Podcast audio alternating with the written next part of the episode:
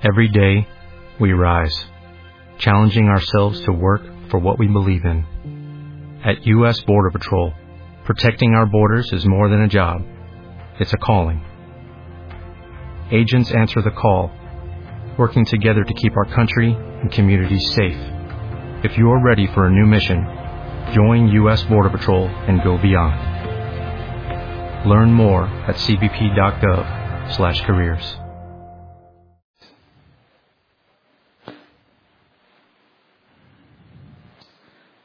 Vamos a continuar con nuestro estudio. Eh, un breve repaso. Empezamos viendo la revelación de Dios. Vimos que se divide en dos categorías, la revelación natural o general y la revelación especial. Luego estudiamos a fondo la revelación especial y vimos los principales eh, agentes que Dios usó, que fueron los profetas en el Antiguo Testamento, los apóstoles en el Nuevo Testamento, y vimos que lo que se les dijo eh, terminó escrito, ¿verdad? De manera que concluimos que la escritura es la revelación especial que tenemos de parte de Dios. La diferencia entre revelación especial y general es que la especial contiene la información necesaria para la salvación y no fue revelada ni será quizás revelada a todos los hombres. De hecho, si analizamos la historia, seguramente hay pueblos apartados que jamás escucharon el Evangelio. Así que la revelación especial eh, es distinta de la general en el sentido de que no a todos los hombres se les revela. Luego analizamos en el último tema, dado que la Biblia es la revelación especial, analizamos qué autoridad tiene y fue lo que analizamos la clase pasada. Concluimos que la autoridad máxima para nosotros en cuanto a la revelación especial es la escritura. Todavía nos falta definir el canon bíblico y saber si la que tenemos es la, verdadera o la que es. Pero antes de tocar el tema del canon bíblico, necesitamos definir lo que vamos a estudiar hoy, el tema de infalibilidad e inerrancia. Se desprende o es una consecuencia lógica por la propia definición de Dios. Si la revelación especial, vimos la clase pasada, eh, es la máxima autoridad eh, contemplando o considerando dos puntos principales, Vamos a recordarlo en 2 de Timoteo, capítulo 3, versículos 16 y 17. 2 de Timoteo 3, 16 y 17 dice, Toda la escritura es inspirada por Dios y útil para enseñar, para redarguir, para corregir, para instruir en justicia, a fin de que el hombre de Dios sea perfecto, enteramente preparado para toda buena obra. Y vimos que la palabra que se traduce como inspirada, en el griego es lo opuesto, es exhalada, ¿verdad? Teobneustos, que se traduce como exhalada por Dios. Así que en el original no dice que la Biblia es inspirada en el sentido estricto de la palabra como tomar aire, sino exhalada por Dios. Y cuando hablamos, exhalamos. De manera que cuando nos dice que es exhalada por Dios, nos está diciendo que es la palabra de Dios, es lo que Dios dijo. Y luego, dado que es lo que Dios dijo y tenemos a los agentes principales, profetas y apóstoles, eh, repitiendo el mensaje o diciéndolo, ¿qué tan probable es que se haya repetido mal o que se haya escrito mal? Y para eso, la clase pasada vimos otro pasaje. Segunda de Pedro, capítulo 1, versículo 20 al 21. Segunda de Pedro 1, 20 al 21. Dice, ante todo, tengan muy presente que ninguna profecía de la Escritura surge de la interpretación particular de nadie, porque la profecía no ha tenido su origen en la voluntad humana, sino que los profetas hablaron de parte de Dios, impulsados por el Espíritu Santo. Y aquí la palabra impulsados es feró, que se traduce como llevar, cargar, transportar, conducir o guiar. Es decir, el Espíritu Santo condujo o llevó o cargó, podríamos decir, controló el proceso por el cual los hombres lo dijeron o lo escribieron. Entonces tenemos dos cosas. Que lo que tenemos en la revelación especial es algo que Dios dijo, es palabra de Dios. Y que el proceso por el cual se repitió el mensaje, ya sea forma oral o escrita, fue controlado por el Espíritu Santo. Esto tiene una consecuencia muy importante que debemos considerar. Si regresamos a lo que vimos en 2 Timoteo 3, el versículo 17, nos dice que la palabra es útil para enseñar, para redarguir, para corregir, para instruir en justicia, a fin de que el hombre de Dios sea perfecto, enteramente preparado para toda buena obra. Y recordamos que la palabra perfecto no habla de ausencia de error ni ausencia de pecado, sino de ser completo. El original habla de ser completo. Entonces, el apóstol Pablo en la carta a Timoteo dice que la escritura es suficiente, ¿verdad? Ahí está registrado todo lo que se necesita para que estemos completos. De manera que argumentando, como analizamos el tema pasado en el tema de la reforma y Martín Lutero hablando en la dieta de Worms, que lo explicamos la clase pasada, nuestros amigos católicos consideran que la escritura más la tradición más el magisterio tienen el mismo nivel en autoridad. Y lo que Martín Lutero eh, defendió con actitud protestante es que es imposible que la tradición y el magisterio tengan el mismo nivel de autoridad que la escritura. Y de hecho recordemos las palabras con las cuales se defendió Martín Lutero ante la asamblea. Dice, a menos que se me convenza por testimonio de la escritura o por razones evidentes, puesto, no, puesto que no creo en el Papa ni en concilios solo, ya que está claro que se han equivocado con frecuencia y se han contradicho entre ellos mismos, estoy encadenado, encadenado perdón, por los textos de la escritura que he citado y mi conciencia es cautiva de la palabra de Dios. No puedo ni quiero retractarme en nada, porque no es seguro ni honesto actuar contra la propia conciencia. Que Dios me ayude. Amén. Así que recordemos que, o notemos que en esta parte, Lutero pone o desconfía de la tradición y del magisterio, de los concilios, lo que la Iglesia ya ha hecho, y lo de los papas, que es el magisterio, el papa y los obispos cercanos a él, dice, no confío en ustedes, no creo que ustedes sean la, la máxima autoridad, porque se equivocan y se contradicen. Por consecuencia, si solo creen la escritura, ¿qué esperaríamos de la escritura entonces? Que no se equivoca y no se contradice. De otra forma, la argumentación de Lutero no tendría ningún sentido, ¿verdad? De hecho, ninguno podría otorgarle autoridad máxima a la escritura a menos que sea confiable. Así que vimos que en la, en la defensa de Martín Lutero, cuando les dice que solo confía en la escritura, tomamos la frase sola escritura, ¿verdad? Pero si la escritura sola, es decir, como único medio, como máxima autoridad, sin la tradición, sin el magisterio, si esta escritura es confiable, el, propio Lutero pone como base que la escritura no se contradice y no se equivoca. Ahora, ¿tendría razón o no tendría razón? Si la escritura no se contradice y no se equivoca, ¿por qué hay tantas denominaciones? Hablando del protestantismo. Porque cada quien ve una cosa en la escritura, ¿verdad? Si tú interpretas un pasaje y le dices a otro que tiene una postura distinta a la que tú tienes, te va a decir, bueno, esa es tu interpretación. La mía es distinta. Y algunos aseguran que todas las interpretaciones son correctas, pero no puede ser, porque si las interpretaciones se contradicen entre ellas mismas, es imposible que las dos sean correctas al mismo tiempo, ¿verdad? Por la ley de no contradicción que tenemos en la lógica ninguna cosa, bueno, A no puede ser A y no A al mismo tiempo, en el mismo sentido y en la misma dirección. Así que es imposible que todas las posturas o las interpretaciones que tengas son correctas.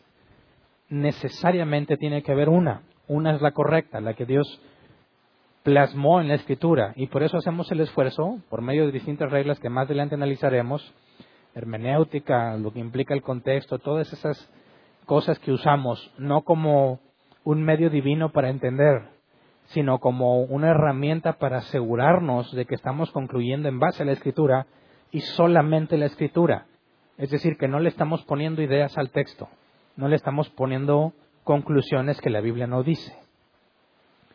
Así que si, afirmamos que somos solo escritura, tendríamos que reconocer que la escritura no se puede contradecir y no puede tener errores. Y de aquí es donde tenemos los términos inerrante, e infalible. Parecen sinónimos, ¿verdad? Pero no lo son. Cuando decimos que algo es inerrante, decimos que no tiene errores. Por ejemplo, yo puedo eh, ir a contestar un examen de la materia que tú quieras, prepararme bien y sacar un 100. Y puedo decir, mi examen es inerrante. No tiene errores, saqué 100, ¿verdad? Pero el hecho de que yo haya presentado un examen inerrante no implica que yo soy infalible, porque inerrante e infalible son cosas distintas. Inerrante es algo que de hecho no tiene error. Infalible es algo que no se puede equivocar. Es decir, inerrante te habla de algo de ya, actual, de hecho. Infalible te habla de capacidad o de potencial. Así, si yo hablo que algo es infalible, eso implica que nunca podría equivocarse. Si algo es inerrante, implica que no tiene errores. Así que si los pones eh, o trataras de poner un nivel entre las dos palabras, ¿cuál tiene mayor peso? Infalibilidad. Porque puedo ser inerrante, pero falible, ¿verdad?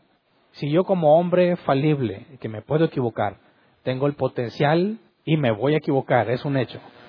Me preguntas qué hora es, te puedo decir con respecto a mi reloj la hora exacta y voy a ser inerrante al momento en que te digo la hora que mi reloj demuestra. Pero en cualquier otra cosa puedo equivocarme, lo cual me hace falible. Entonces, al entender estas dos cosas, tendríamos que determinar si aplican a la escritura o no. Ahora nosotros afirmamos, no todo el cristianismo lamentablemente, y vamos a analizar por qué considero, y muchos otros consideran a lo largo de la historia, que el asegurar que la Biblia no es infalible ni, ni inerrante es un error. Pero nosotros aseguramos, al decir que somos bíblicos, tenemos que partir de la postura que la propia escritura refleja, pero sin argumentar en círculos. Más adelante les explico cómo está eso. Por lo pronto, nosotros aseguramos que la escritura es infalible. Por consecuencia, inerrante. ¿Me explico? Si es infalible, no se puede equivocar. Por eso no tiene errores. Es inerrante. Y esto es simple. Si demostramos, o si la escritura es verdadera cuando dice que lo que está revelado viene de Dios, y sabemos que es imposible que Dios mienta, ¿verdad? Dios no se equivoca. Si la escritura que tenemos es la de Dios, por consecuencia la escritura tiene que ser al igual que Dios, infalible e inerrante. Ahora, nosotros podemos afirmar la siguiente frase. La Biblia, más adelante les voy a dar demostración de esta frase, pero es, la Biblia es la única regla infalible de fe y práctica. La Biblia es la única regla infalible de fe y práctica. Cuando hablamos de fe y práctica, tiene que ver con lo que creemos porque fuimos persuadidos, lo que es la fe, y la práctica, lo que hacemos. Así que cuando hablamos de que Dios reveló de forma especial cómo debemos de pensar, qué es lo que debemos entender y cómo debemos vivir, si eso es la palabra de Dios, la Biblia habla de la fe y de la práctica, lo que creemos y lo que hacemos. Por consecuencia, la Biblia es la única regla infalible, la única. Porque cuando estudiamos el tema de la revelación, vimos que la revelación general es para todos, pero la revelación especial es para unos cuantos, al criterio de Dios. Así que si la revelación especial está contenida en la Escritura, es el único medio que Dios ha dejado de su revelación especial. Por consecuencia, la Biblia es la única regla infalible para la vida cristiana. Ahora hay cristianos que no afirman esto. Hay cristianos que dicen algo muy parecido, pero no es lo mismo. Dicen que la Biblia es infalible solo cuando habla de fe y práctica.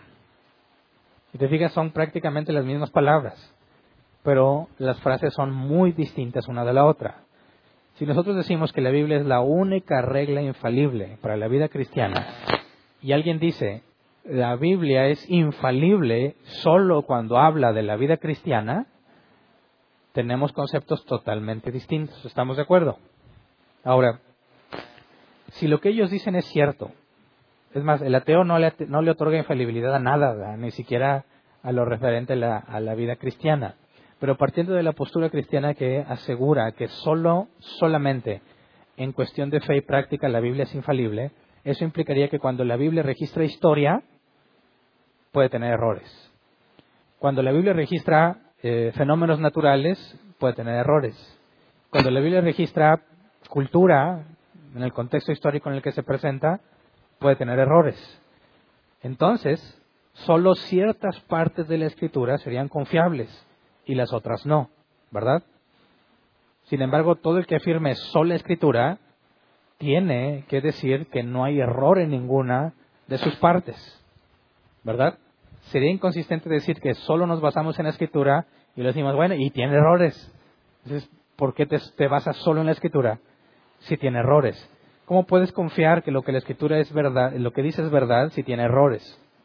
Entonces, para nosotros como cristianos, tendríamos que tomar un, parámetro para definir si la postura que tenemos de la inerrancia y la infalibilidad es correcta o no. Y me parece que como cristianos el único estándar que debiéramos de tomar es Jesús mismo. ¿Cuál es la postura de Jesús en cuanto a la escritura? ¿En algún momento Jesús puso en duda la escritura? ¿Jesús afirmó la infalibilidad y la inerrancia en la escritura? Para empezar, esas palabras no las vas a encontrar, ¿verdad? Es como el ateo cuando dice que la Biblia no menciona los dinosaurios y que por eso no es confiable porque no aparece la palabra dinosaurio. Pero bueno, si no me equivoco, la palabra dinosaurio es máximo de 1800 para acá. Es imposible que esa palabra la encontraras en los manuscritos bíblicos. No existía esa palabra. Tenemos referencias de animales con características muy similares a las que podríamos determinar de un dinosaurio. Leviatán o Behemoth. La palabra dinosaurio no va a estar. Otros argumentan igual, la Trinidad no es bíblica porque no está en la Escritura. De la misma manera, la palabra Trinidad no va a estar en los manuscritos originales porque no existía. Pero tenemos evidencia suficiente para entender cómo el Padre, el Hijo y el Espíritu comparten atributos. Y si los tres son omnipresentes, es imposible hablar de tres dioses omnipresentes. Solo puede haber un ser omnipresente. Porque si tienes más de uno, ninguno de los dos es omnipresente, ¿verdad? Lo he explicado varias veces.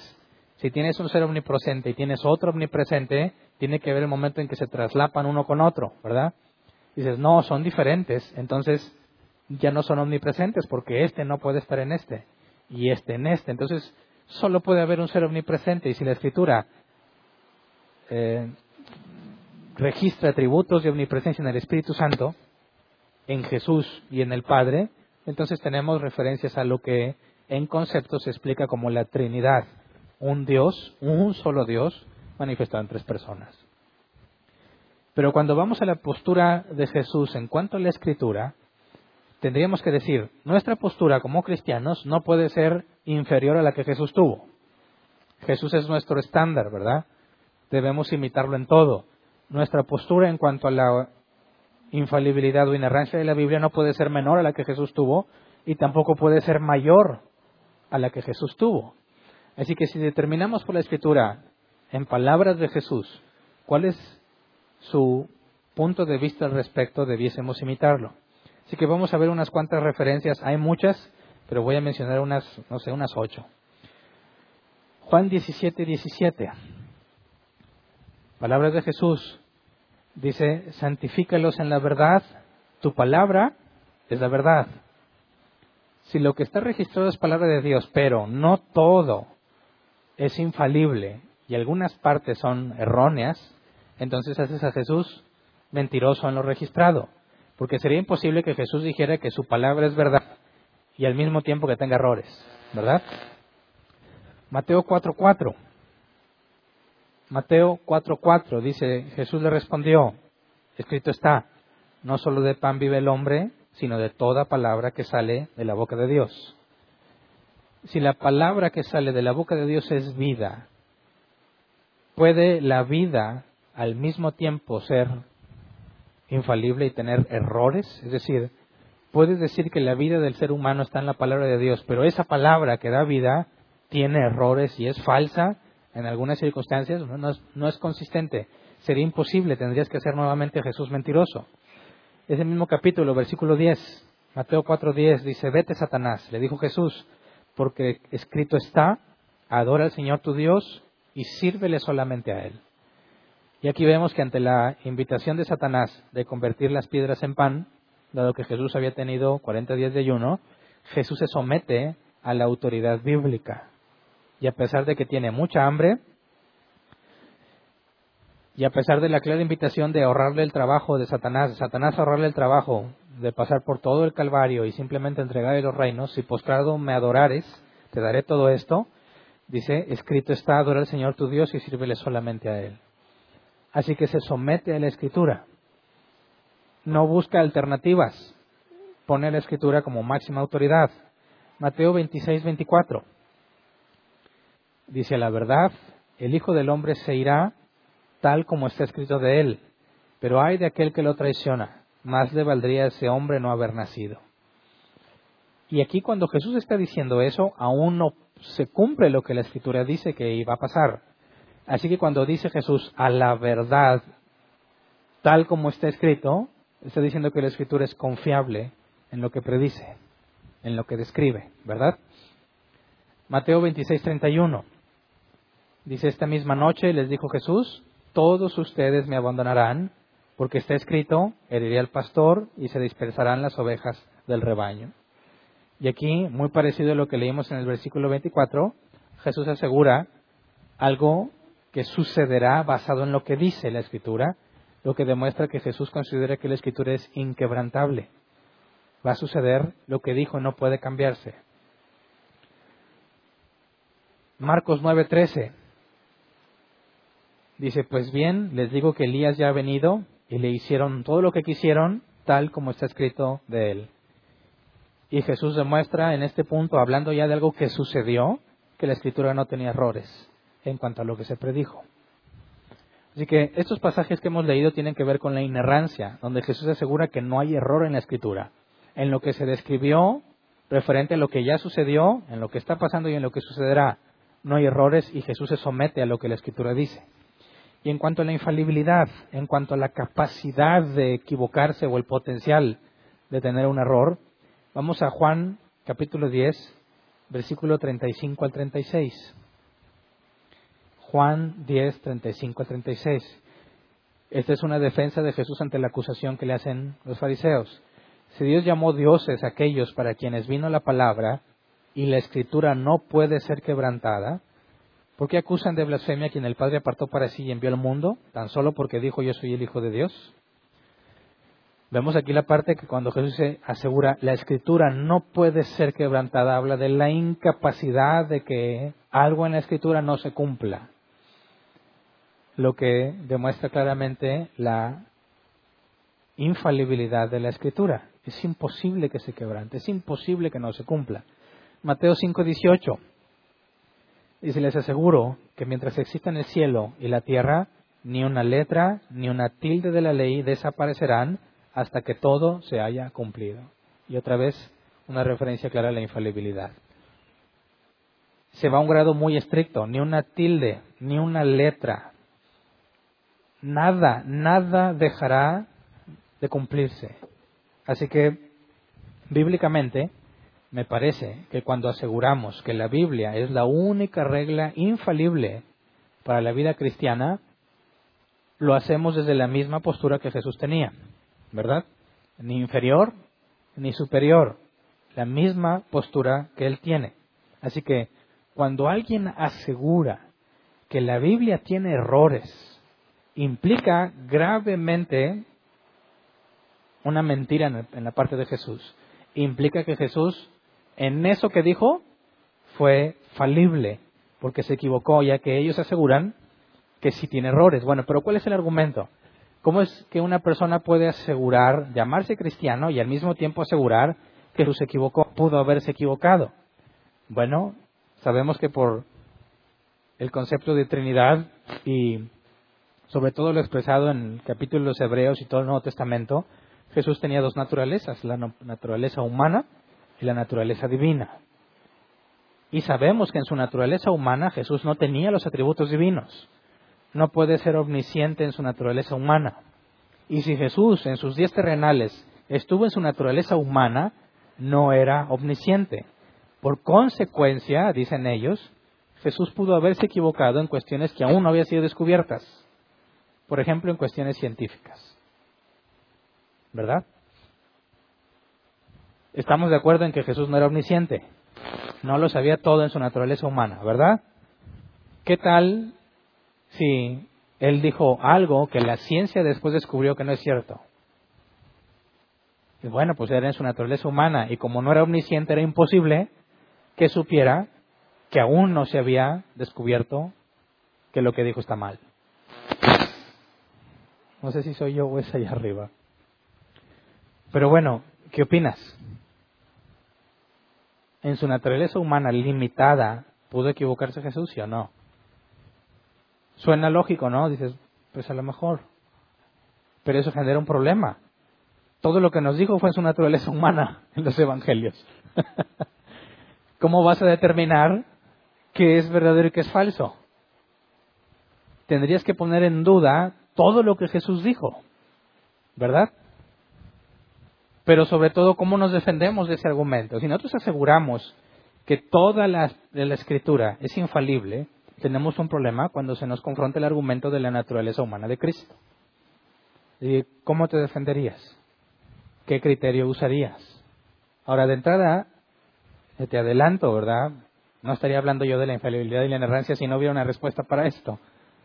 Pero muchos problemas dentro del cristianismo se basan en este tipo de argumentación.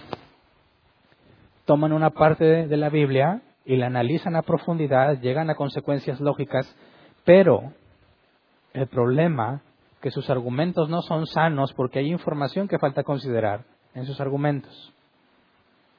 Cuando estás hablando con alguien y quieres demostrar que está equivocado en lo que asegura, tienes dos opciones. Uno es demostrar que no sabe y la otra es demostrar que lo que él sabe es incorrecto.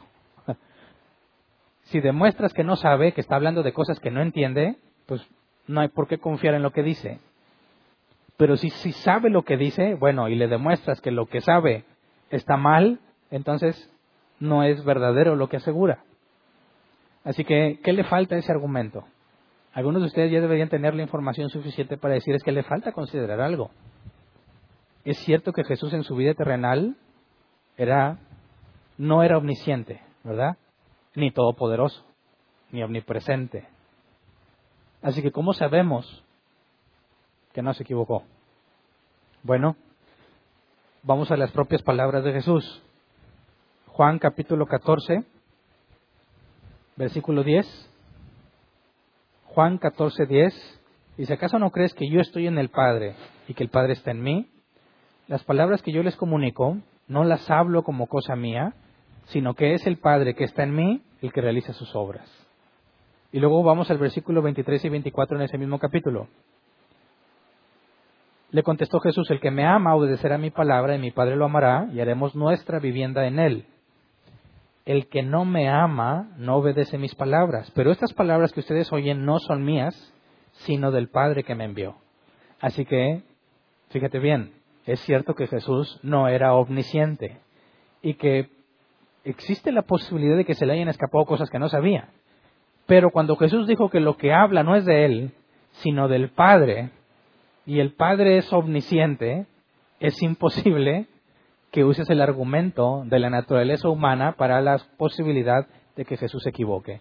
Si Jesús hubiese hablado por cuenta propia, es posible que se haya equivocado, pero cuando Jesús dice que lo que él dijo no es de él, sino del Padre, y el Padre es omnisciente, es imposible que lo que haya dicho haya escapado a la omnisciencia de Dios. Y notemos que dice que el que lo recibe o el que lo ama, el Padre y él harán morada en él. Pero la Biblia dice que ¿quién es el que mora en nosotros? El Espíritu Santo. ¿Cómo es posible que el Padre y Él moren en aquel que solo tiene el Espíritu Santo? Pues ese es precisamente el concepto de la Trinidad. Si tienes al Padre, tienes al Hijo y al Espíritu. Tienes al Espíritu, tienes al Hijo y al Padre porque son uno solo. ¿Verdad? Ahora, de entrada, las palabras de Jesús parten de la omnisciencia del Padre, ¿verdad? Pero tenemos otro argumento. Si nos preguntamos, Jesús fue un maestro, ¿verdad? Jesús dijo, yo soy el camino, la verdad y la vida.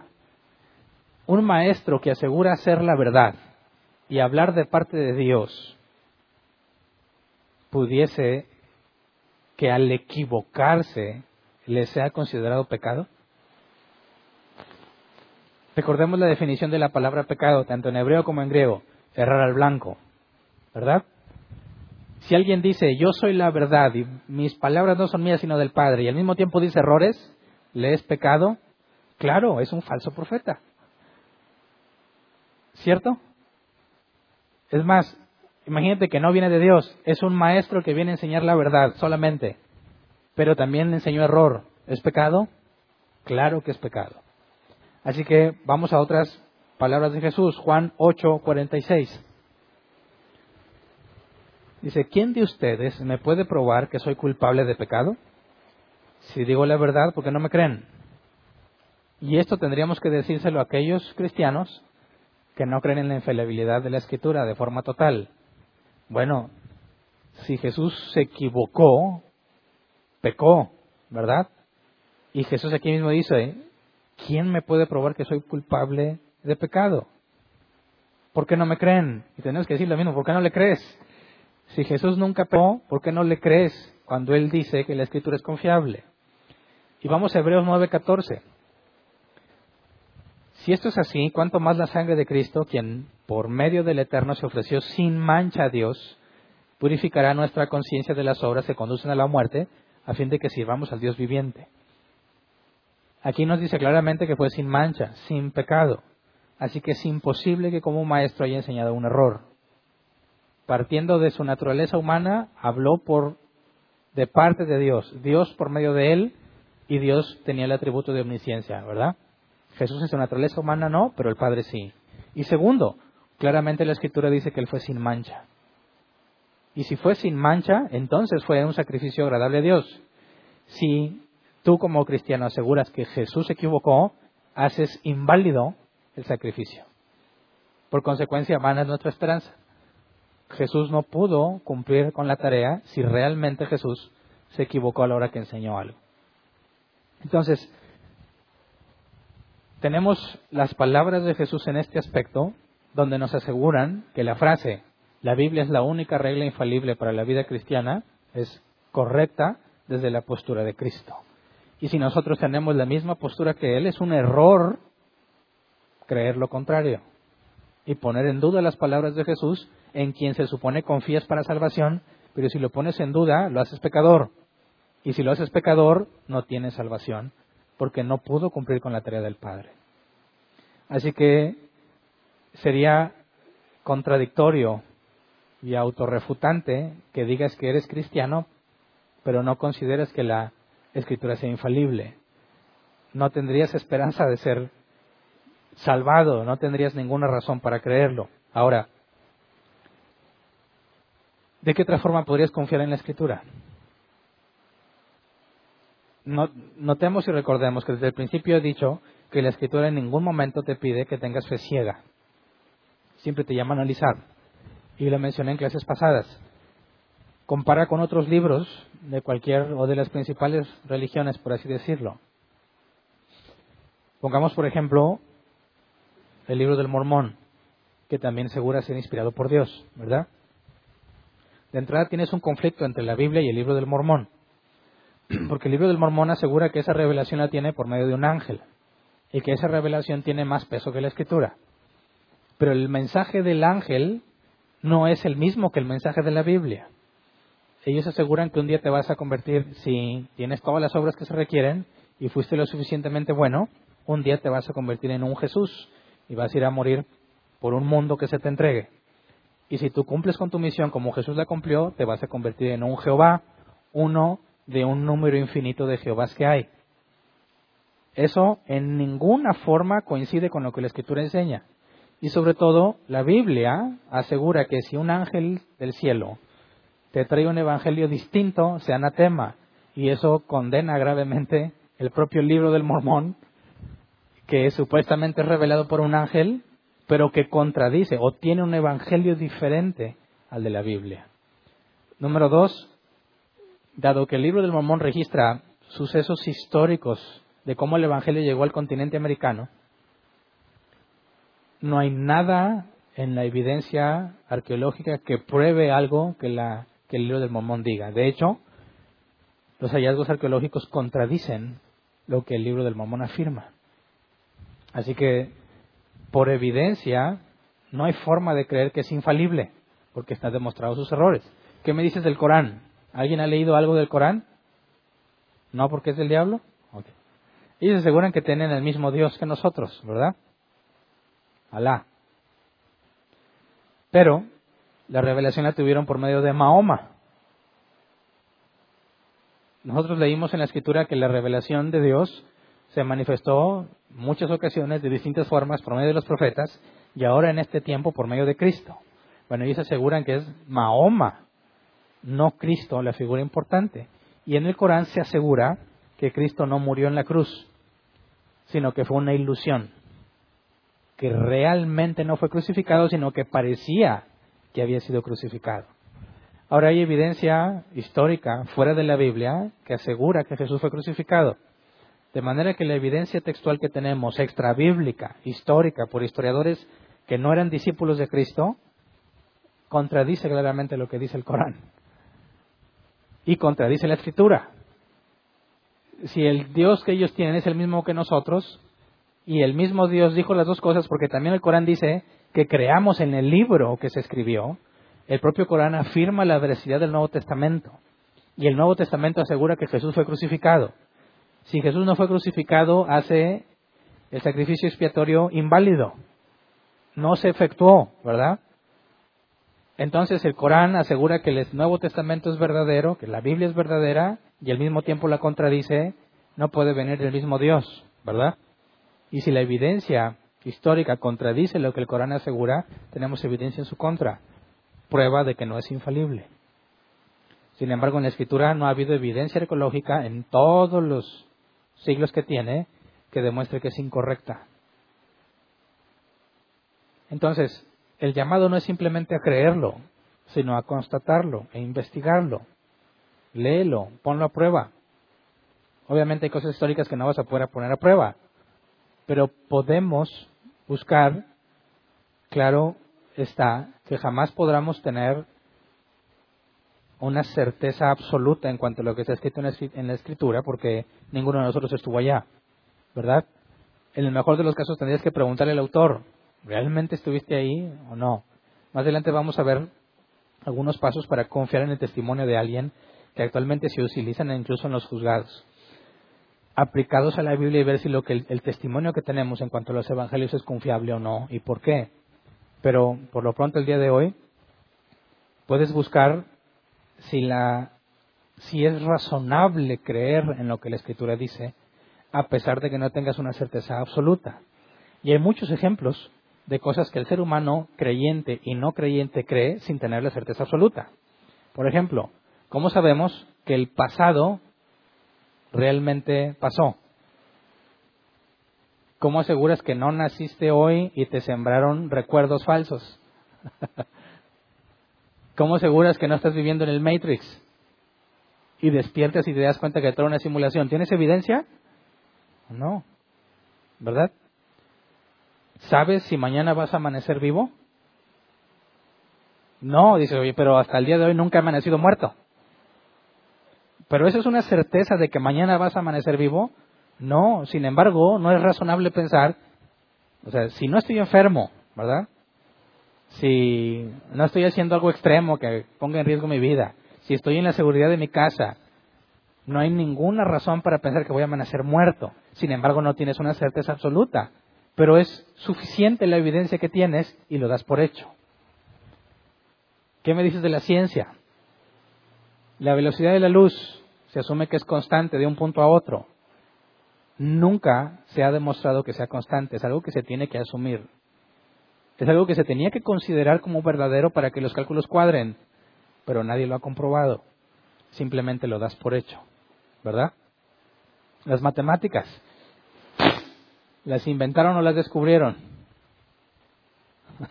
la lógica, ¿la inventaste o la descubrieron? No son cosas inventadas, son cosas descubiertas. ¿Cómo sabes que es verdadera? ¿Cuál es la evidencia? ¿Cuándo lo pusiste en probetas y aplicaste el método científico? Sin embargo, asumes que es cierta, ¿verdad? Así que esas son pruebas de que no se requiere una certeza absoluta en muchas cosas de la vida normal para poder confiar en eso. ¿Cierto? Cuando analizamos la escritura, jamás podremos tener una certeza absoluta, a menos que exista la posibilidad de regresar en el tiempo y ver exactamente lo que pasó. Pero sí podemos llegar a un buen grado de certeza razonable en cuanto a lo que dice. Más adelante estaremos estudiando por qué es razonable pensar que lo que está descrito en los evangelios en cuanto a la persona de Cristo es verdadero. ¿Qué referencias tenemos históricas, extrabíblicas, para poder decir es confiable? No hay razón para pensar que todo esto es un invento, pero lo veremos más adelante. Por lo pronto, podemos asegurar que cuando hablamos de que la escritura es infalible y decimos que creemos que es infalible porque la Biblia dice que es infalible, eso sería un razonamiento circular, ¿verdad? Si decimos, creo que nuestros amigos ateos razonan así, dice creer que la Biblia es verdad porque la Biblia dice es como creer que un cómic del hombre araña es verdad porque el cómic lo dice, ¿verdad? Si en un capítulo del cómic del hombre araña el hombre araña dice yo existo y soy real, y tú dices yo por eso creo que el hombre araña es real, ¿cuál es tu evidencia? Pues en el cómic dice. ¿Es válido tu razonamiento? ¿Es una prueba válida? No. ¿No estamos haciendo lo mismo? Yo creo que la Biblia es infalible porque la Biblia dice que Jesús dijo que es confiable. ¿No es el mismo razonamiento circular? ¿Sí o no? Dice, oye, como que sí, ¿no? No puedo confiar que la Biblia es verdad porque la Biblia dice que es verdad. Por eso hablaba de que la escritura en ningún momento te pide fe ciega. Tenemos que pensar, número uno, tenemos certeza de que Jesús caminó entre nosotros. Digo, hasta los más ateos que estudian los textos bíblicos aseguran que hay evidencia suficiente para decir con certeza que Jesús estuvo entre nosotros. Fue real. Todo ateo que te encuentres que dicen que es puro cuento Jesús no está bien informado de lo que los propios ateos aseguran. La vida de Cristo está firmemente atestiguada históricamente. Es reconocido como un hombre que fue un maestro y hacedor de milagros. Eso no hay duda. También está eh, claro y demostrado históricamente que los cristianos fueron llamados así a causa de Cristo, Jesús, y que los cristianos aseguran que resucitó y que el cuerpo nunca fue encontrado. Así que si tú tienes esos elementos demostrados y analizas la enseñanza de Cristo, prácticamente ningún ateo, obviamente descarto a los cristianos, ¿verdad? Porque creen en la persona de Cristo, pero prácticamente ningún ateo que investiga estos textos desde un punto de vista crítico a un nivel profesional, asegura que lo que se dice acerca de Jesús en cuanto a su vida y su enseñanza sea falso. ¿Por qué? Porque está atestiguado en otras fuentes.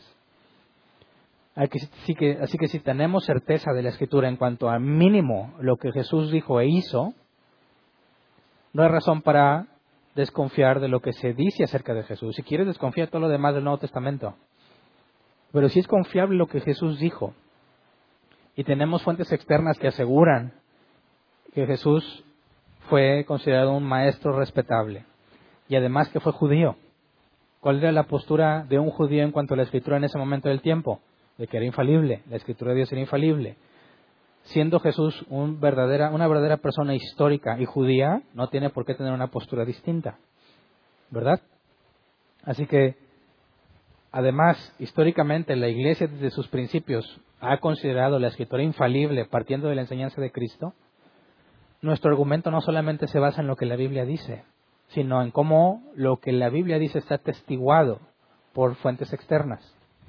Así que no es nada más creemos en el cómic del hombre araña porque el cómic del hombre araña dice que es real, sino que podemos constatar por fuentes externas que la Biblia es confiable. Por eso nuestro razonamiento no es circular. No estamos partiendo solamente de la escritura. Entonces, como cristianos, asegurar que la Biblia es infalible e inerrante es la consecuencia lógica, la consecuencia lógica de decir que la escritura es inspirada por Dios o exhalada por Dios. Y si realmente un cristiano asegura que Jesús es Dios, ya ves que hay cristianos que dicen cristianos pero no reconocen a Jesús como divino, de manera que sería imposible que fuera sin pecado, y si es imposible que sea sin pecado, es imposible que haya redimido a los elegidos. Cualquiera que asegure que Jesús no es Dios tiene un problema con todo el Nuevo Testamento, ya que se invalida el sacrificio expiatorio de Cristo. Pero, además de eso, eh, tiene una, tendría una postura distinta a la, a la que se sostuvo y sostuvo. Entonces, cuando decimos que la Biblia es la única fuente infalible o la única regla infalible para la vida cristiana, no nada más lo hacemos partiendo de la postura de Jesús, sino que también tenemos siglos de historia que respaldan esa afirmación. Si alguien ya hubiese encontrado un error, ¿no crees que ya estaría en todos los medios? Ahora, mucha gente asegura que hay 800 y cuantas contradicciones. No sé si las has visto. Aquí en nuestro estudio de la escritura hemos analizado bastantísimas supuestas contradicciones. Pero todo aquel que asegura que es una contradicción en la escritura y la lees, te das cuenta que simplemente, para empezar, no entiende de lógica a veces. Asegura que hay contradicción cuando la Biblia no, no se contradice en distintos temas. Y otros es cuando no tiene el contexto. Otros es cuando la versión que está leyendo no traduce correctamente. Y hay muchísimas formas en las que llegas a la conclusión de que la supuesta contradicción no era. De manera que las supuestas contradicciones, ninguna ha podido ser probada como una verdadera contradicción. Entonces, tenemos evidencia y herramientas suficientes como para confiar en la escritura que no tiene el mormón, que no tiene el Corán, ni ninguna otra fuente que asegure ser inspirada.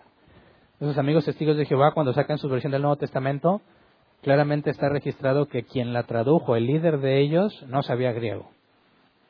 Así que qué confianza podemos tener, además de los errores que registra.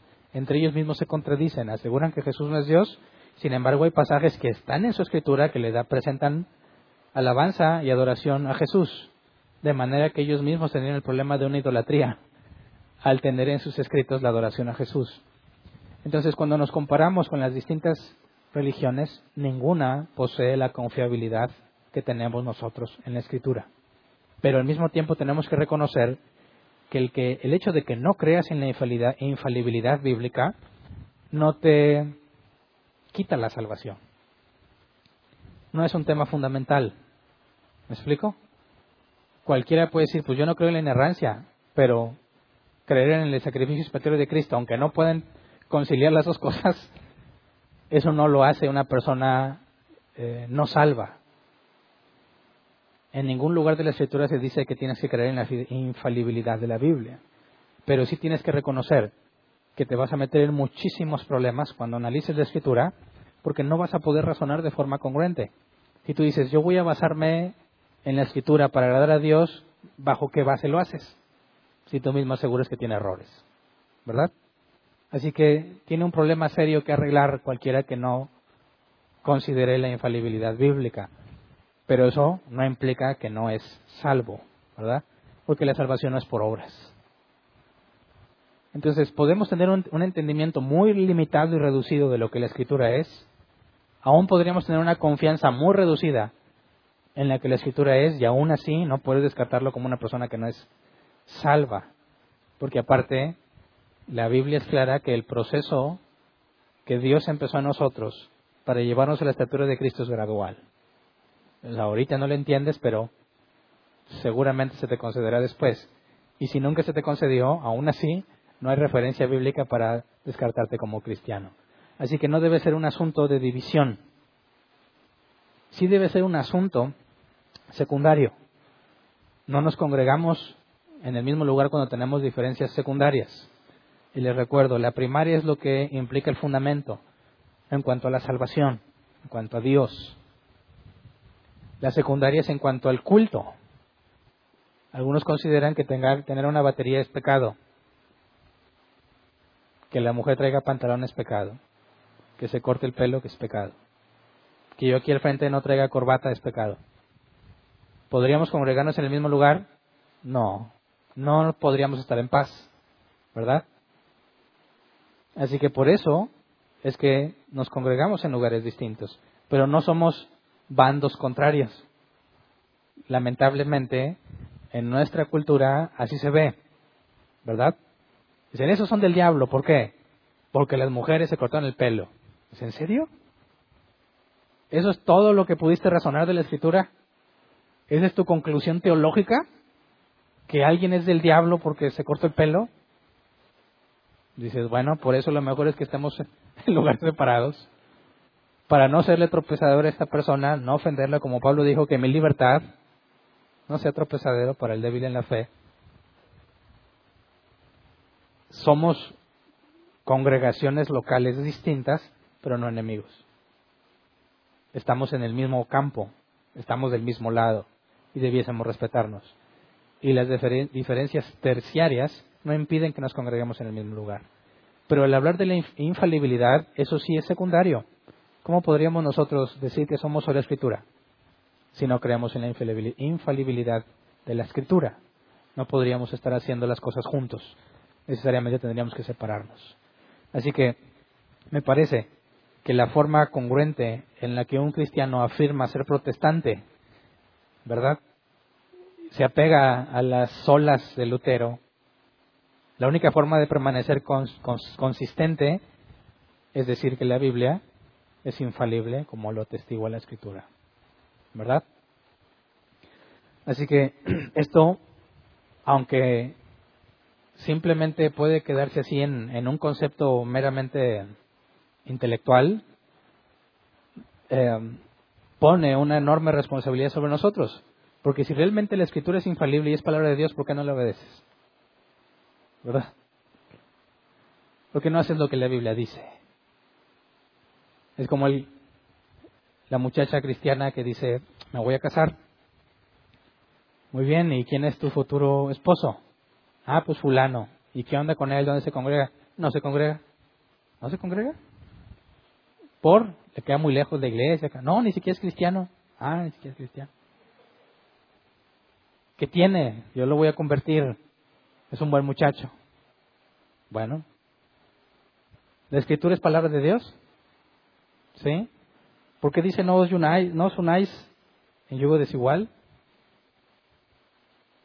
Sabemos que dentro de la voluntad divina y el mandato está en la preceptiva, ¿verdad? La mejor oferta, la mejor oferta de Dios es que no lo hagas, como el no matarás, como el no robarás. Es la mejor oferta. Tú decides si la aceptas, pero ¿no te parece contradictorio que se diga cristiana y desobedezca descaradamente un mandato claro y simple? Claro que hay distintos niveles de pecado, ¿verdad? Si la Biblia dará a cada uno conforme a sus obras, sabemos que no todo pecado es igual. La Biblia dice que hay pecado de muerte y pecado que no es de muerte.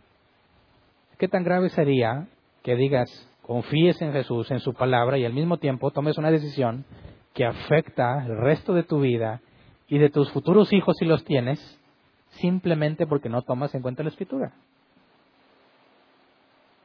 Ahora, eso es un aspecto que, puede ser muy cotidiano en nuestros días, ¿verdad? pero aplican todo lo que dice y todos tenemos con la que nos pisen.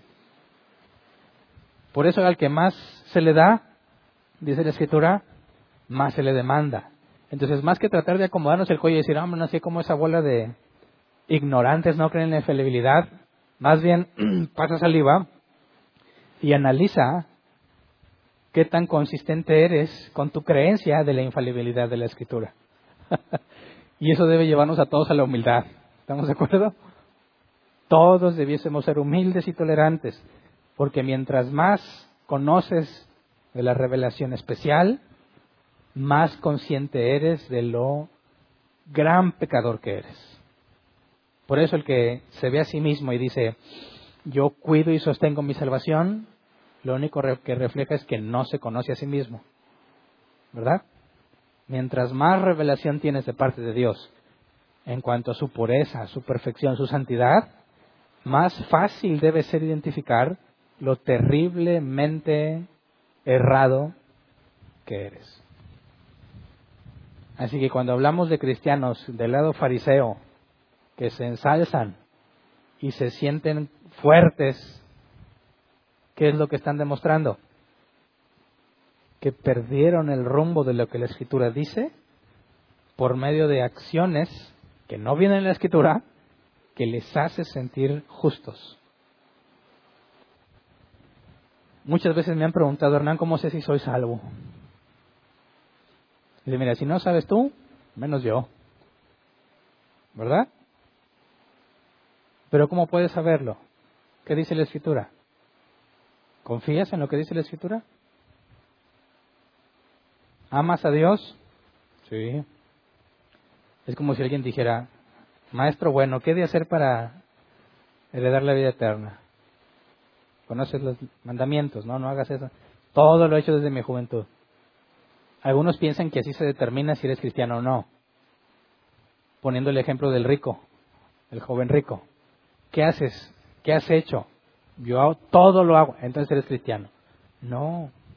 Si tú profundizas en la revelación de parte de Dios, claramente va a relucir lo incapaz que eres. Así que la verdadera señal de un auténtico cristiano es el conocimiento de su propia naturaleza pecaminosa, no la ausencia del conocimiento de su naturaleza pecaminosa. Es decir, mientras más conoces de Dios no significa necesariamente que vas a pecar menos. ¿Verdad? Muchos quieren hacerlo así. A ver, ya no peco tanto como antes, entonces soy salvo. Fariseísmo en su máxima expresión. El razonamiento está equivocado. Si el Espíritu Santo nos guía toda verdad, como Jesús dijo, y nos dice todo lo que oye del Padre, y siempre pecamos, ¿cuál es una señal auténtica de que el Espíritu Santo te está guiando? La convicción de pecado. ¿Verdad? Porque mientras más conoces lo que debes hacer, más luz tienes cuando ves tus errores. Entonces el que dice yo no peco mucho, poquito, está muy ciego. La ignorancia da seguridad, ¿verdad? Pero cuando Dios te empieza a abrir el panorama, vas a ver cosas que antes no veías. Vas a entender errores que antes no entendías. Y cuando voltees a verte a ti mismo, vas a decir, Padre mío, soy un ser inútil, inservible, lleno de error y de pecado. Y eso se transmite o se traduce, perdón, en una vida cristiana. ¿Verdad?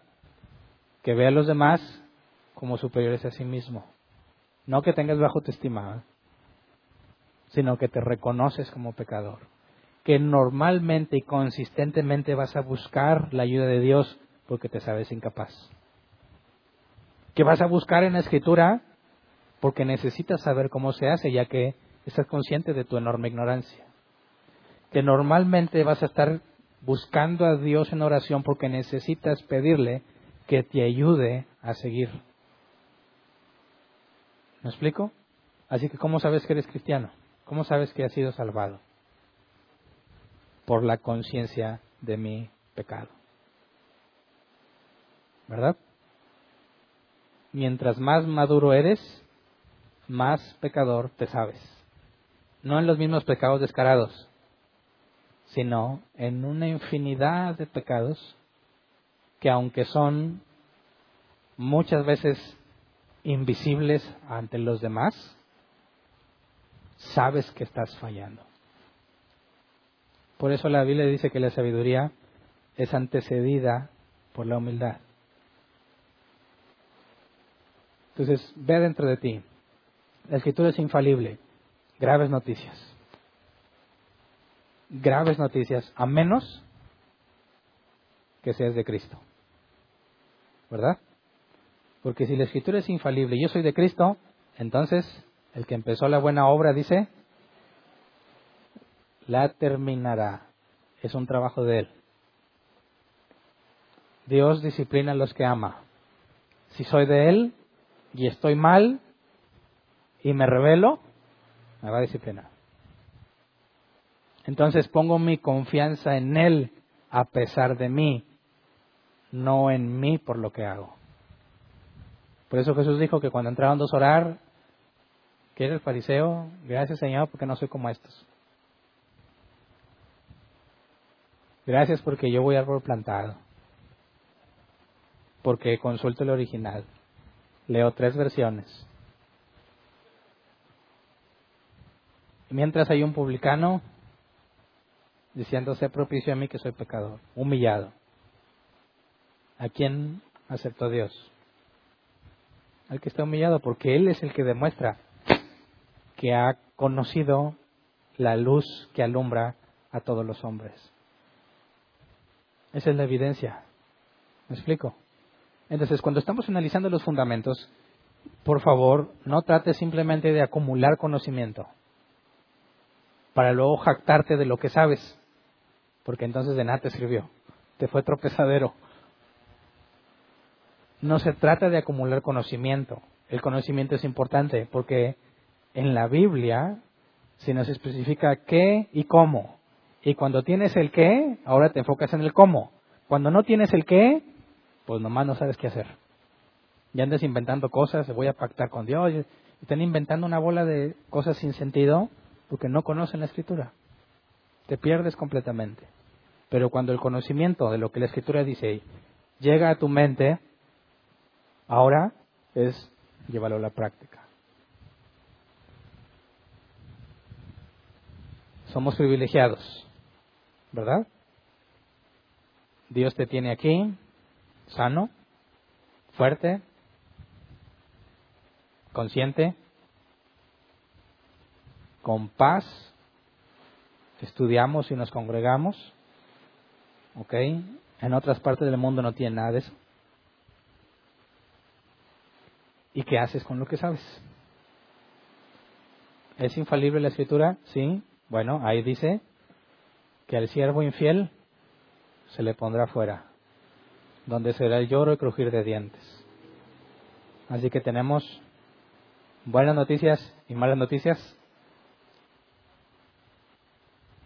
De ti depende ahorita qué haces con la información que tienes. Pero asegurémonos que lo que estamos estudiando y lo que estamos aprendiendo no es para que se lo restregues a alguien que no sabe. No es para que presumas en las redes sociales de lo mucho que sabes. Es número uno para que tú tengas una base sólida de por qué crees y puedas cumplir lo que dice 1 Pedro 3.15, presentar defensa cuando nos demanden razón de nuestra esperanza.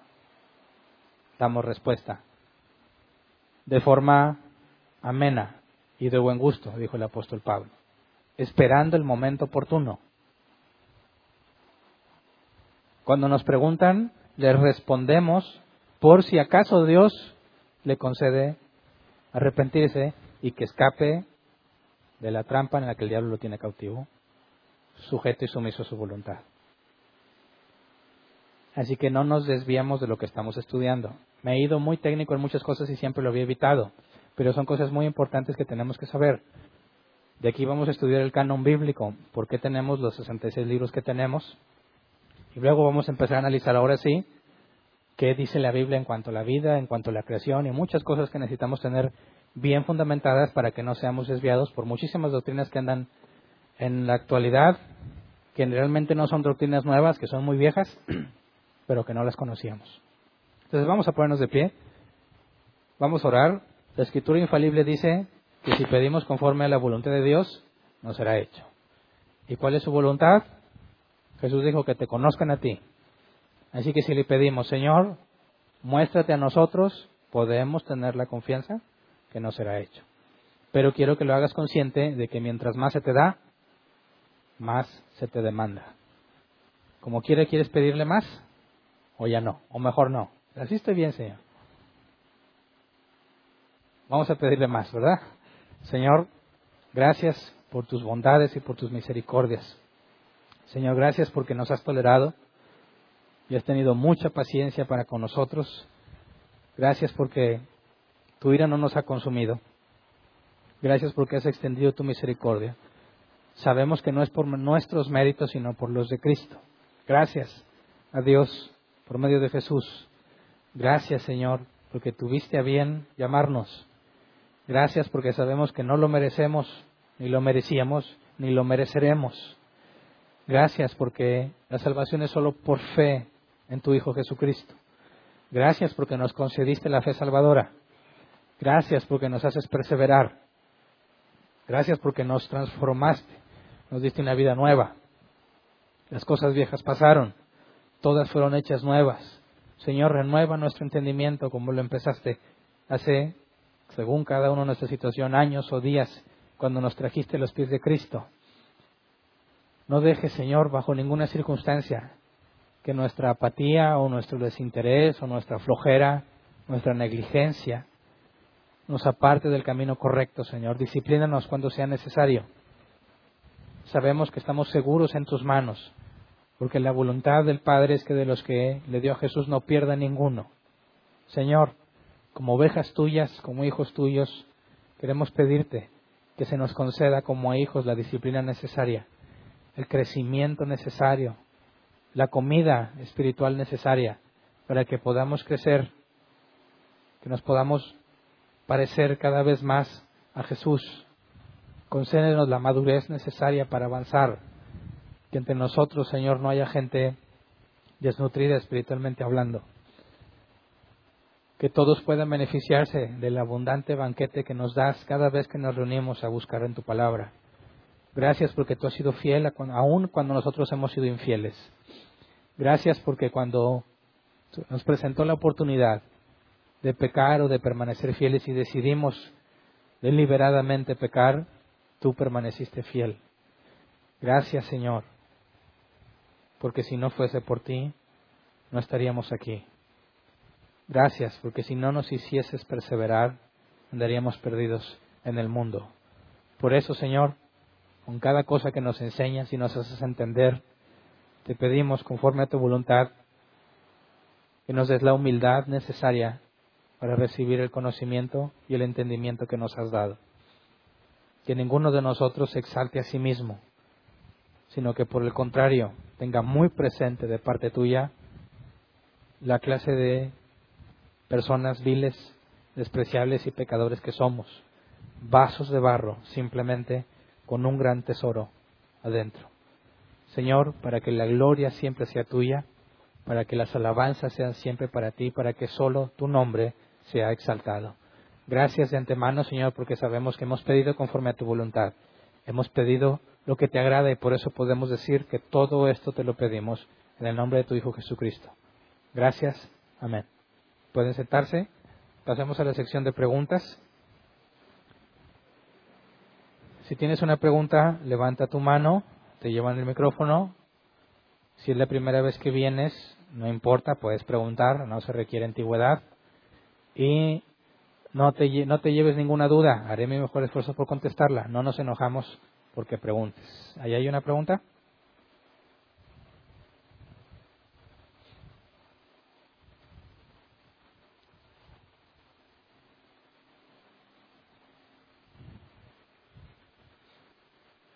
No, Dios no quiso que preguntaras.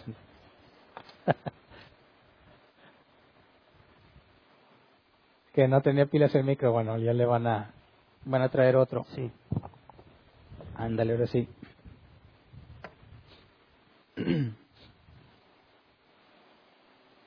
Ahora sí. Sí. Hubo algo que no, no, no me hizo mucho clic, pero no sé si entendí bien o entendí, entendí mal. Eh, hablaste de la, de, que, de, la, de la humanidad de Cristo, que en su humanidad si él no hubiese estado sujeto a su padre, él hubiera podido cometer errores. Eso fue lo que no entendí, si estabas hablando de posibilidades o era lo que tú creías. O sea, si Cristo fuese solamente un humano, sin que el Padre estuviera en él y él hablara por cuenta propia, se equivocaría como cualquier humano. Pero dado que el Padre y Él son uno, y lo que habló es el Padre hablando a través de Él, sabemos que aunque Él no tenía omnisciencia en su naturaleza humana, la omnisciencia del Padre habló a través de Él. ¿Sí me explico? Ok, pero de lo que hablas de la posibilidad es cuando hablas de Jesús en términos de un humano común y corriente. Meramente humano. No como, la, no como el Hijo de Dios viniendo a la tierra. o sea, si Jesús no fuese uno con el Padre, siendo el Hijo de Dios viniendo, si Él nada más fuese un humano hablando, como aseguran aquellos que Jesús en su humanidad simplemente habló, entonces tendríamos que estar de acuerdo con ellos que siendo meramente humano se equivocaría. Sí, e, era lo que no entendía. Entonces, hablabas en, términos de, si Jesús fuera como nosotros, fuera como nosotros. Ya, ya entendí. Sí, si no sería un hereje. ¿Alguien más? Buenas noches. Ahí en el verso que dice Jesús, buscar el reino de Dios y su justicia. Y su justicia y todo lo demás será añadido. Este, ¿A qué se refiere ahí Jesús? ¿Esa cuestión interna en cuanto a que nosotros escudriñemos la palabra o a algo externo de que mm, por obras y todo eso? No sé si sea los dos juntos o separado o a qué se refiere ahí Jesús. Bueno, buscar el reino de Dios y su justicia hace referencia a la justicia que viene de Dios y al trabajo que nosotros tenemos en cuanto a la santidad. Sabemos que la santidad es sinergia, ¿verdad? Dios y nosotros trabajamos para ir creciendo. A últimas cuentas, Dios, al disciplinarnos, nos mantiene en sus caminos pero yo también tengo que esforzarme para hacer lo que Dios le agrada. Entonces, en el contexto de lo que Jesús enseña, en lugar de enfocarme en las cosas del mundo para tener cosas desde el punto de vista del mundo buenas o riquezas, mi enfoque es agradar a Dios y Dios me añadirá lo que sea necesario. Entonces, buscar al reino de Dios y su justicia hace referencia a no vivir con los parámetros del mundo, sino con los parámetros celestiales.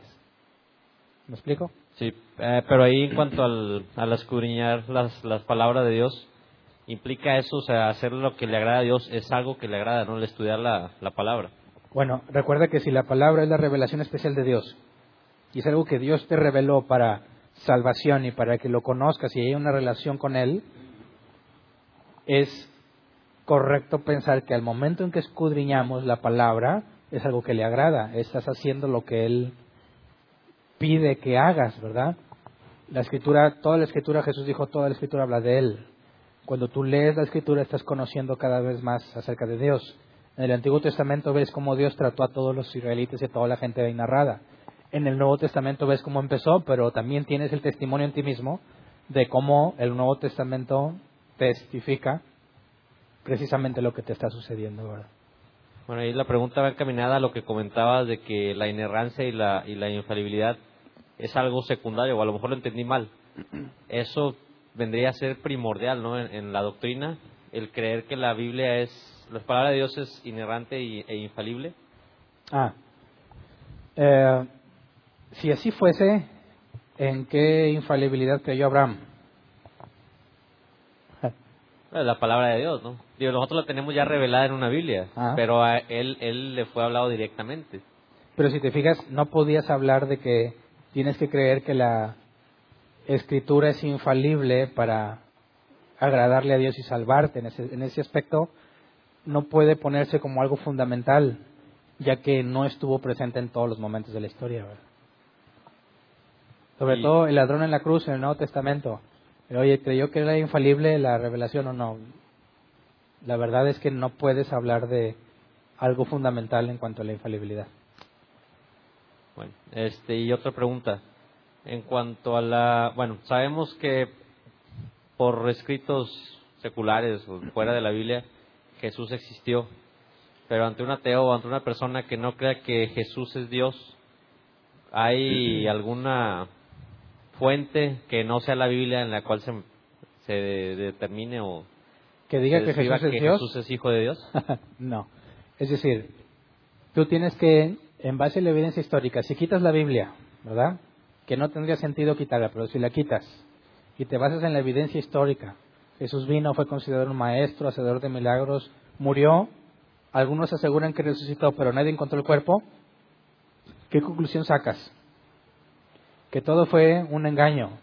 Tendrías que ver cuáles son tus argumentos ante la vida de los cristianos que murieron al negarse a detractarse de lo que vieron. No tendría explicación que alguien muera por algo que sabe que es mentira. Es decir, los musulmanes extremistas mueren por algo que ellos consideran que es verdad y sabemos que es mentira. Nosotros podemos decir mentira, no es cierto que les estén esperando las diez vírgenes en el cielo.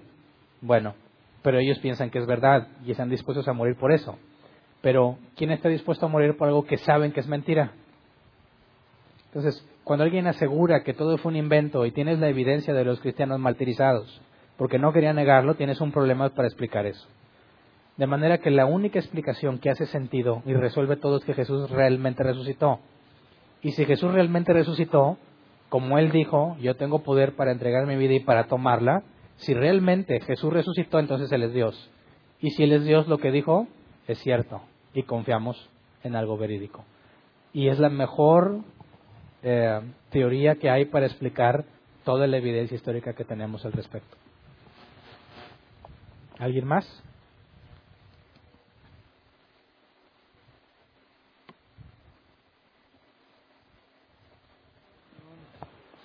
Buenas noches. Buenas noches. Eh, quiero nada más tocar el punto de la fe ciega. Estaba buscando Hebreos 11.1. Nos dice, es pues la, la, la fe, la certeza de lo que se espera, la convicción de lo que no se ve. Ajá. Estamos esperando en algo que no vemos, ¿verdad? Después nos confirma también en Pablo en los Corintios 5, 7, porque por fe andamos, no por vista. Hasta ahí estamos siendo, de cierta manera, ciegos, ¿no? A, las cosas. Ah, ok, ya te entendí. Y, y hay otro punto que quiero que me aclares para ver si estoy en lo mismo. Y en la parte de Romanos 8, eh, 25, dice, pero si esperamos lo que no vemos, con paciencia la guardamos. Y de igual manera el Espíritu nos ayuda en nuestra debilidad. Pues qué hemos de pedir como conviene, no lo sabemos. Pero el Espíritu mismo intercede por nosotros con gemidos indecibles. Sí. Bueno, primero tendría que preguntarte cómo defines fe en esos pasajes. ¿Qué es fe? Lo que nos está comentando aquí es que es eh, lo que esperamos en la palabra. Lo que esperamos. O sea, si dices, es pues la fe la certeza de lo que se espera, ¿es, ¿es pues lo que esperamos la certeza de lo que esperamos? De lo que no vemos. Ok, la fe es lo que no vemos, la esperanza de lo que no vemos. Si traducimos, si quitamos la palabra fe y ponemos esa definición, no tiene sentido la explicación, ¿no? Es pues la fe la certeza de lo que se espera, la convicción de lo que no se ve. Si quitas fe y pones es pues la esperanza de lo que no vemos, la certeza de lo que se espera y la convicción de lo que no se ve, mm, no puede estar, no puedes definir fe de esa forma, porque esa es la explicación de lo que es la fe. Cuando vemos fe ahí, la palabra griega es piste, o pistis, viene de pistis, que se traduce como ser persuadido. Y ser persuadido no es creer. Creer es parte de ser persuadido, pero ser persuadido no es creer. Para persuadir a alguien, tienes que haberlo convencido de algo que él no estaba convencido. Persuadir es convencer a alguien de hacer algo distinto a lo que él había decidido hacer. Así que cuando habla de qué es pues la fe, nos está diciendo es pues el hecho de haber sido persuadido por Dios. Para persuadir a alguien se requieren argumentos y evidencia. Checa cualquier diccionario de la Real Academia Española de español y te vas a dar cuenta que persuadir requiere argumentos y evidencia. Cuando tú ves la palabra fe en todo el Nuevo Testamento siempre proviene de ser persuadido, de pistis. Entonces, ahí está la definición.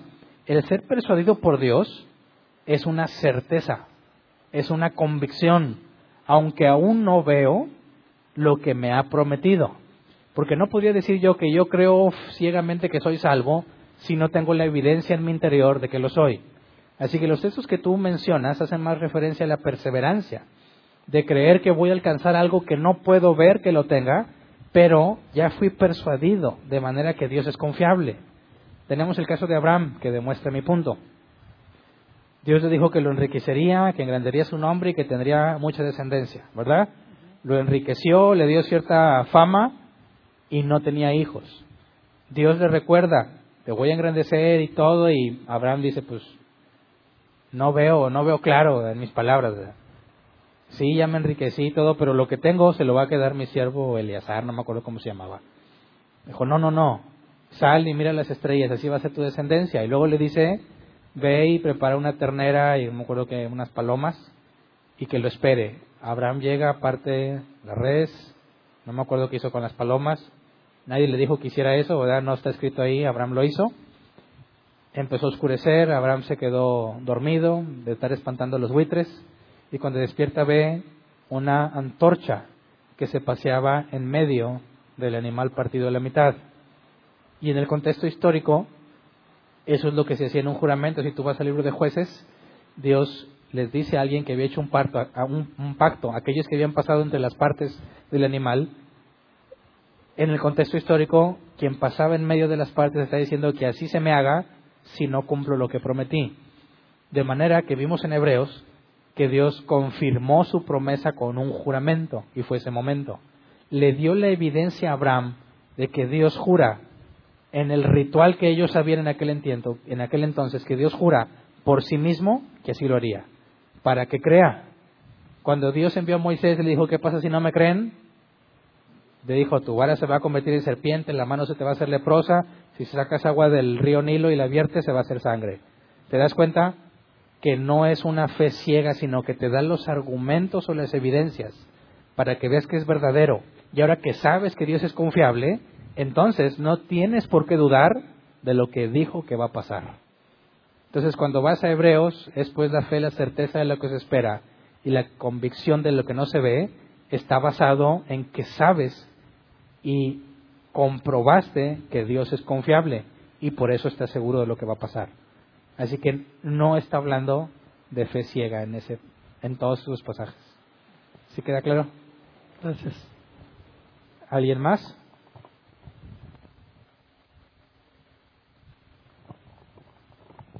Gracias. Buenas noches, hermanos. Buenas noches. Pastor, hablando en el contexto actual, según entendí que pudiera haber personas que se dicen o piensan o creen que son cristianos, yo sí creo en la infalibilidad y por lo tanto en la inerrancia de la escritura. Pero según entendí que lo comentaste, que pudiera haber personas que se dicen o piensan o creen que son cristianos, pero no están de acuerdo con la infalibilidad y la inerrancia de la Biblia. Eh, estas personas, pastor, así lo mencionaste tú, como que se van a meter en algunos problemas, por así decirlo. Mi punto de vista es este, que pues el Espíritu Santo que te concede el nuevo nacimiento, como que estas personas están poniendo en entredicho, por así decirlo, la veracidad del mismo espíritu que les concedió el nuevo nacimiento al, al decir, bueno, pues sí creo, pero, pero no pero no creo que seas veraz o no creo que, ese Dios que me concedió sea perfecto. Si las escrituras hablan de Cristo, sí es así, pastor. Por eso dices que se complican más las cosas cuando una persona que dice ser cristiana se atreve, por así decirlo, a no creer en que es infalible y es inerrante. ¿Así es más o menos, pastor? Sí, o sea, dado que la santidad es gradual y que ese conocimiento acerca de Dios y su escritura va a ser gradual también, que es parte de la santidad. No puedes argumentar que porque alguien ahorita dice que no cree algo o que no entiende algo, significa que no es salvo. Tiene, nadie sabe qué tantos días le quedan, solo Dios, ¿verdad? Pero tiene todos esos días para que Dios le revele. ¿Me explico? Es como alguien, muchos cristianos aseguran, cuando tratas temas doctrinales, dicen, a mí no me interesa la doctrina, yo solo quiero a Cristo bueno, pues qué contradicción, ¿verdad? Porque lo que Cristo trajo fue doctrina, una enseñanza. Y aquel que dice que no le interesa la doctrina, bueno, entonces, ¿qué haces con toda la Biblia? Que es una recopilación de la doctrina de Jesús, específicamente en el Nuevo Testamento. Entonces, si te fijas, es extraño que alguien se diga cristiano y asegure ese tipo de cosas, pero eso no le quita que haya sido elegido por Dios y que esté en un proceso de, en un proceso gradual de entendimiento y de santidad. Si recién convertido te hiciéramos un test de teología, ¿cómo te iría? no, pues todo tronado, entonces no eres salvo. Eso no tiene nada que ver. ¿Me explico? Tengo que ir avanzando poco a poco en el conocimiento de Dios de forma gradual y como ninguno de nosotros es tan sabio para ver cómo va a terminar sus días, ninguno puede descartar a otro por temas eh, secundarios como ese en el asunto doctrinal. Gracias, pastor. Respecto al punto de la, argumentación circular que le mencionas, que lo estaba pensando cuando lo estás haciendo, de que, pues sí, si la misma Biblia dice que es infalible, pues estás usando la misma Biblia. Ah, entendí, pastor, que entonces, el, el, por así decirlo, nuestro principal argumento, podríamos decir que no viene de la Biblia, sino que a veces los cristianos podríamos cometer ese, por así llamarlo, error de aislar este libro y es que es un libro celestial y habla de, por así decirlo, de cosas espirituales. No, o sea, todo lo que está aquí registrado se puede comprobar con hechos reales, con hechos históricos, que es lo que nos explicaste, ¿verdad? Entonces, no, mm, eh, no cometer ese descuido de considerarlo como un texto aislado, sino que la misma historia nos da testimonio de que son hechos reales y que se han cumplido. Ah, eso fue lo que nos. Sí, o sea, el punto es entender que la diferencia entre el cómic del hombre araña y la Biblia es radical, ¿verdad? No estamos creyendo en la Biblia como si fuese un libro más como el cómic. Y por eso argumento con todas las referencias aún extrabíblicas que nos dicen que es confiable lo que la Biblia dice. De manera que ahí su argumento ya no, ya no es válido, porque no nada más estás basándote en la escritura, sino que estás probando la confiabilidad de la escritura como un registro histórico de algo que sucedió, no como un personaje ficticio como el hombre araña. Respecto a la inerrancia, pastor, alguna vez le pregunté a un hombre sobre si los títulos y subtítulos eran inspirados por Dios y me dio una respuesta pues que yo creo que no es así, ¿verdad? Eh, pero en los originales sabemos que no había signos de ortografía, signos de puntuación y cosas de esas, ni, ni títulos ni subtítulos. En ese sentido, pastor, podríamos también afirmar que en la cuestión de las personas que agregar, que dividieron en capítulos y en versículos y pusieron puntos y comas y pusieron subtítulos que a veces pues, no, no van de acuerdo al pasaje, en ese sentido, pastor, también deberíamos de incluir esa parte dentro de la inerrancia y ah, ligado a esta misma pregunta, pastor, o bueno, no, mejor primero respóndeme, por favor, esta. Bueno, eh, la inspiración divina está en los originales solamente. Cualquier traducción es confiable mientras se apegue a lo que el original dice. Cuando hablamos del canon y todo eso, tendríamos que determinar cómo sabemos si se apegan o no la original y ese tipo de cosas, que todavía no tocamos el día de hoy. Pero es imposible asegurar que Dios inspiró, incluso cómo están organizados los capítulos, los versículos, los, eh, lo que viene en cada párrafo, como algunas versiones cambia, ¿verdad? Hasta tiene todo un comentario. Eso no, nada que ver con la palabra de Dios. Esas son meras herramientas para que profundices en la escritura, pero no tiene nada que ver con la inspiración divina. Y en ese sentido, pastor, sí podríamos, por así decirlo, conceder de que en esas cosas que acabamos de mencionar, como intervino el hombre, por así decirlo, pudiera haber errores. Claro. No, no en lo que bien dijiste. en la traducción, en la separación, en referencias, en todo eso va a, estar, va a tener errores. Ok.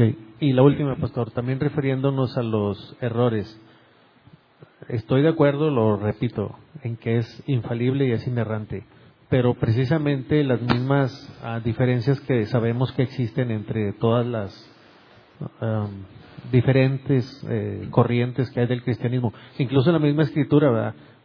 nuestro Señor Jesús le dijo, ustedes hierran ignorando las escrituras y el poder de Dios. Eran hombres que creían que seguían la ley. El ejemplo que mencionaste del fariseo, pues eh, él creía que estaba haciendo lo que la escritura decía. Yo lo veo así, pastor es inerrante, pero sí hay errores de interpretación y esas ah. dependen de nosotros como humanos. Entonces, veo que eres un hombre que no trata de quedar bien con todos, eh, pero que haya muchas interpretaciones, pastor. O sea, siempre tratas de, decir la verdad, a eso me refiero. Pero el que haya diferentes interpretaciones, tendríamos que decir, pastor, que hay en la mayoría de los casos errores de interpretación, no que la escritura tenga error, sino que se pueden presentar errores porque algunos hombres la han interpretado de una manera y otros la han interpretado de otra manera. En ese sentido, sí podríamos decir que hay errores de interpretación por el factor humano? Claro, nosotros somos falibles y la conclusión a la que lleguemos no hay ningún problema en decir que está errada. Por eso, cuando hablamos de las distintas interpretaciones, yo dije no pueden ser todas ciertas. Tienes que aplicar criterios en cuanto a la consistencia del texto, es decir, si lo que concluyes contradice algo que la escritura dice, tu conclusión no puede ser correcta.